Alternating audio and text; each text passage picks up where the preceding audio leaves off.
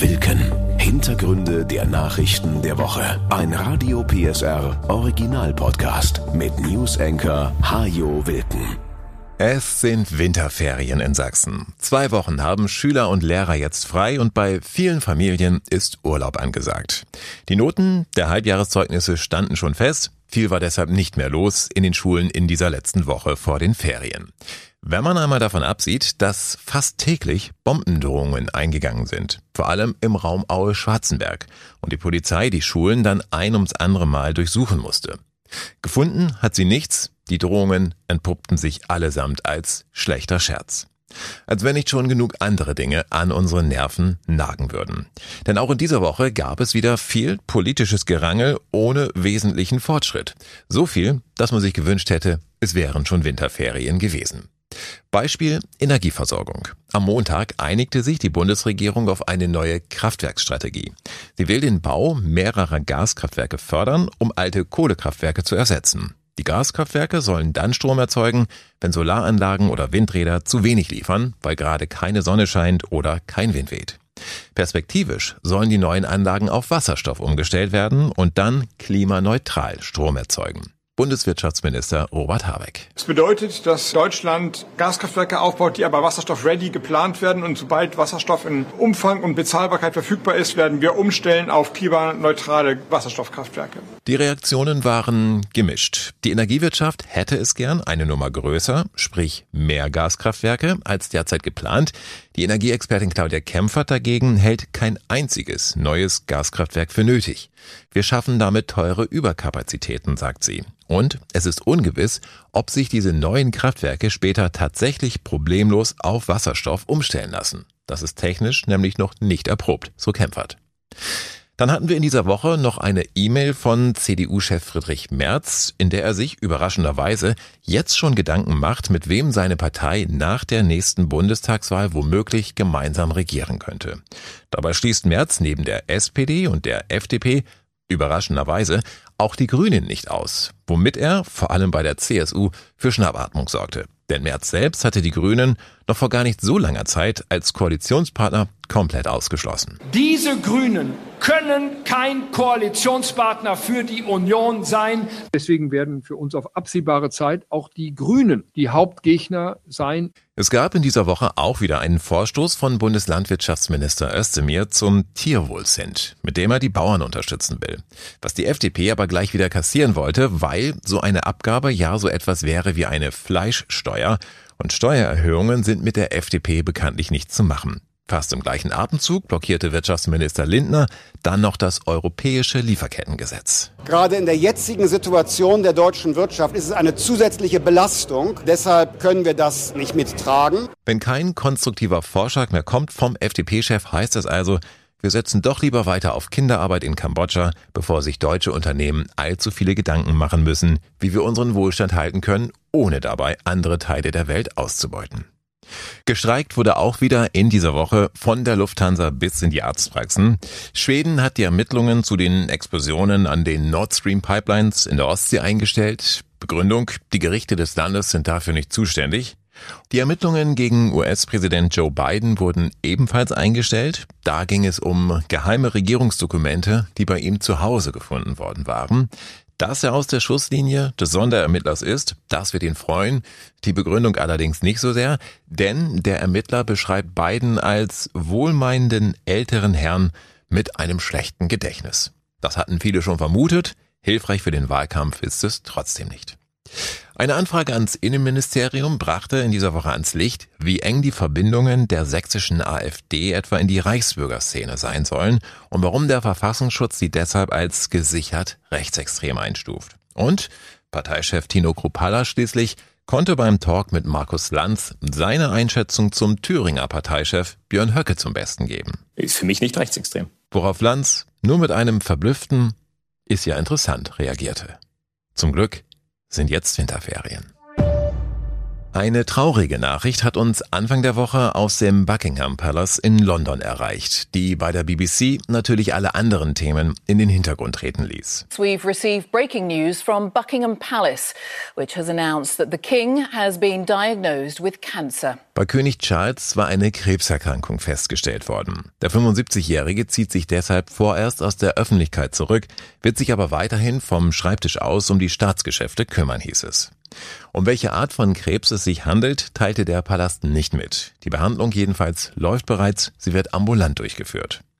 So viele Informationen zum Gesundheitszustand des Staatsoberhauptes hätte es unter Königin Elisabeth nicht gegeben. Diese Offenheit ist aber auch ausdrücklich gewollt von König Charles III. Als Schirmherr mehrerer Wohltätigkeitsorganisationen engagiert er sich schon länger, auch im Kampf gegen Krebs und will Aufmerksamkeit sowie mehr Bewusstsein schaffen für Krankheiten. Das war schon so, als er kürzlich wegen seiner Prostata-Behandlung ins Krankenhaus musste. Auch da sind er und das Königshaus sehr transparent damit umgegangen, mit der Folge, dass sich viele Briten online über Prostataerkrankungen und die Vorsorge informiert haben. Außerdem, je mehr der Königspalast offiziell bekannt gibt, desto weniger Raum haben Spekulationen zum Gesundheitszustand des Königs. Die gibt es aber natürlich trotzdem. Allein die Tatsache, dass Prince Harry, der inzwischen in Kalifornien lebt, seinen Vater besuchen will, deuteten einige schon als Zeichen, dass es nicht gut bestellt sein kann um den König. Charles selbst ist aber offenbar zuversichtlich, bald wieder gesund zu werden. Immerhin arbeitet er weiter. Er könnte auch die sogenannten Councillors of State bitten, die Amtsgeschäfte zu übernehmen. Das sind andere Mitglieder der Königsfamilie. Das hat er nicht getan und nimmt zum Beispiel die wöchentlichen Treffen mit dem Premierminister weiter wahr. Nur bei öffentlichen Auftritten lässt Charles sich derzeit von seiner Frau Camilla und Prince William vertreten. William wollte eigentlich selbst etwas kürzer treten, weil seine Frau Kate sich auch gerade von einer Operation erholt, nun aber stehen doch wieder mehr Termine in seinem Kalender. Es ist ein Kampf David gegen Goliath. Die Verbraucherzentrale Sachsen legt sich mit dem Weltkonzern Amazon an und bereitet derzeit eine Sammelklage vor. Denn Amazon zeigt in seinem Streamingdienst Prime Video seit dieser Woche Werbung. Nur Kunden, die jeden Monat knapp drei Euro zusätzlich zahlen, können das Angebot weiterhin werbefrei nutzen.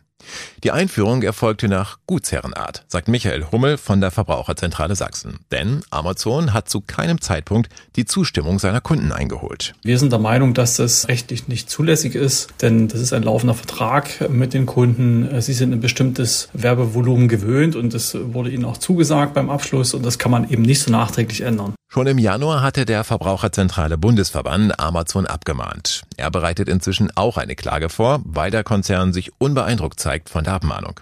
Die Verbraucherzentrale Sachsen will Amazon mit der Sammelklage nun ebenfalls in die Knie zwingen. Das heißt, wir klagen gegen diese Änderung. Es kann sich, wenn die Klage einmal eingereicht ist, jeder, der betroffen ist, anschließen und bekommt dann, so wir erfolgreich sind, auch sein Geld zurück. Etwa zwei Monate wird es dauern, bis die Sammelklage im Online-Register des Bundesamtes der Justiz veröffentlicht wird. Danach können sich Betroffene der Klage anschließen. Das geht relativ unproblematisch durch ein Formular im Internet. Der Vorteil bei dieser Sammelklage ist für die Verbraucher, dass sie völlig risikolos teilnehmen und auch die Verjährung wird dabei gehemmt. Wir rechnen damit, dass das Verfahren äh, mehrere Jahre läuft. Und am Ende könnte man dann eben knapp 36 Euro pro Jahr von Amazon zurückbekommen. Je nachdem, wie das Verfahren ausgeht und wie lange es tatsächlich dauert, könnte also ein hübsches Sümmchen zusammenkommen. An diesem Sonntag ist Bundestagswahl. Keine Sorge, Sie haben nichts verpasst, denn gewählt wird nur in Teilen von Berlin. Dort muss die Wahl vom September 2021 wegen zahlreicher Pannen wiederholt werden. Damals hatten sich vor einigen Wahllokalen lange Schlangen gebildet, weil Stimmzettel fehlten oder falsch waren. Die Wahllokale blieben daraufhin länger geöffnet und viele Menschen gaben noch nach 18 Uhr ihre Stimmen ab, zu einem Zeitpunkt, als schon die ersten Prognosen zum Wahlausgang bekannt waren. Fast 550.000 Berliner sind nun aufgerufen, ihre Stimme noch einmal abzugeben. Das Bundeswahlgesetz sieht vor, dass die gleichen Parteien und Kandidaten zur Wahl stehen wie vor knapp zweieinhalb Jahren. Ersatzlos gestrichen wurden nur Bewerberinnen und Bewerber, die inzwischen verstorben sind. Dagegen steht zum Beispiel der SPD-Politiker Michael Müller wieder zur Wahl. Wieder steht er als regierender Bürgermeister von Berlin auf dem Stimmzettel. Denn das war er noch bei der letzten Bundestagswahl. Und auch die frühere AfD-Abgeordnete Birgit Malsack-Winkemann gehört wieder zu den Kandidaten. Sie hat mittlerweile aber vor allem durch terroristische Umtriebe Schlagzeilen gemacht und sitzt seit Ende 2022 in Untersuchungshaft. Es könnte sein, dass ein paar Direktmandate neu verteilt werden oder Kandidaten auf schlechten Listenplätzen nicht wiedergewählt werden. Die Kräfteverhältnisse im Bundestag werden sich aber wohl nicht wesentlich ändern. Denn Berlin stellt nur 29 der 736 Abgeordneten im Bundestag. Und die Wiederholung trifft nur ein Fünftel der Wahlbezirke. Der Wahlkampf war deshalb auch verhalten und Beobachter rechnen nur mit einer geringen Wahlbeteiligung. Dennoch ist die Abstimmung natürlich auch ein kleiner Stimmungstest vor der Europawahl im Juni und den Landtagswahlen in Sachsen, Thüringen und Brandenburg im September. Anfang der Woche sind in Los Angeles die Grammys verliehen worden, die wichtigsten Musikpreise der Welt. Es war die 66. Ausgabe der Gala. Der größte Abend der Musik ist damit immer noch jünger als Amerikas nächster Präsident, sagte Moderator Trevor Noah mit Blick auf das erwartete Duell um die Präsidentschaft zwischen Joe Biden und Donald Trump. Taylor Swift hat Musikgeschichte geschrieben an diesem Grammy-Abend, denn sie erhielt für ihr Album Midnights den Preis für das Album des Jahres. And the Grammy goes to Taylor Swift. Es war schon das vierte Mal in der Karriere der 34-Jährigen, dass sie den Preis für das Album des Jahres in Empfang nehmen konnte. Damit ließ sie Paul Simon, Frank Sinatra und Stevie Wonder hinter sich, die jeweils dreimal das Album des Jahres ablieferten. Und Swift zieht vielleicht noch weiter davon, denn sie nutzte die Gala gleich, um ein neues Album anzukündigen. Das kommt Mitte April. My brand new album comes out April 19th. It's called It's called the Tortured Poets Department. Thank you, I love you. Thank you. Auch in vielen anderen der wichtigen Kategorien triumphierten in diesem Jahr die Frauen. Der Grammy für den Song des Jahres ging an Billie Eilish für What Was I Made For aus dem Barbie-Film. Und als wichtigste Aufnahme des Jahres wurde Flowers von Miley Cyrus ausgezeichnet. An diesem Wochenende steht in den USA schon das nächste Fernsehgroßereignis an. Der Super Bowl, das Finale der National Football League. Und man erkennt das in Deutschland immer daran, dass sämtliche Discounter und Supermärkte in ihren Prospekten seitenweise Junkfood im Angebot haben. Hotdogs, Burger, Chicken Wings, all das fettige Zeug, das man sich genüsslich hinter die Kiemen schieben kann, während man das größte Sportevent der Welt verfolgt, dessen Regeln die meisten von uns noch immer nicht so ganz verstanden haben.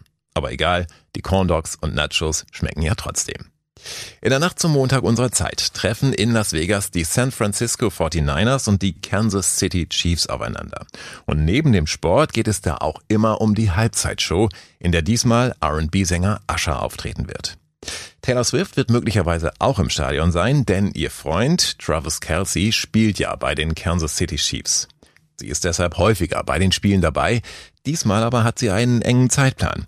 Sie hat an diesem Wochenende nämlich ein Konzert in Tokio und müsste sich dann unmittelbar danach in den Flieger setzen, um es nach elf Stunden Flugzeit noch rechtzeitig nach Las Vegas zu schaffen.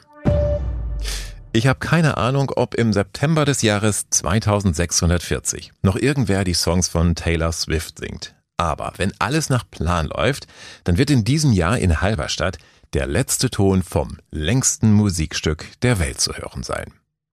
Seit 2001 wird das Werk des Komponisten John Cage dort in der St. Buchadi-Kirche aufgeführt. Ein Werk, das so langsam wie möglich gespielt werden soll. In Halberstadt sind das 639 Jahre. Und am letzten Montag standen wieder einmal hunderte Menschen Schlange vor der Kirche, um einen der seltenen Momente nicht zu verpassen, einen Klangwechsel.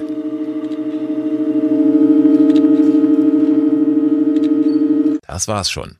Herrlich, oder? Solche Klangwechsel kommen nur alle paar Monate oder gar alle paar Jahre mal vor. Da will man natürlich dabei sein. Das Kunstprojekt begeistert Menschen auf der ganzen Welt. Viele kommen von weit her, um den Tönen in der Halberstädter Kirche zu lauschen. Ein amerikanischer Musikstudent hat sogar einmal im Schlafsack neben der Orgel übernachtet. Der nächste Klangwechsel ist für den 5. August 2026 vorgesehen. Vielleicht wollen Sie sich das ja schon mal in den Kalender eintragen, wenn Sie schon einen Kalender für 2026 haben. Und ganz große Fans können sogar heute schon ein Finalticket kaufen. Für ihren Ur-Ur-Ur-Ur-Ur-Ur-Ur-Urenkel vielleicht.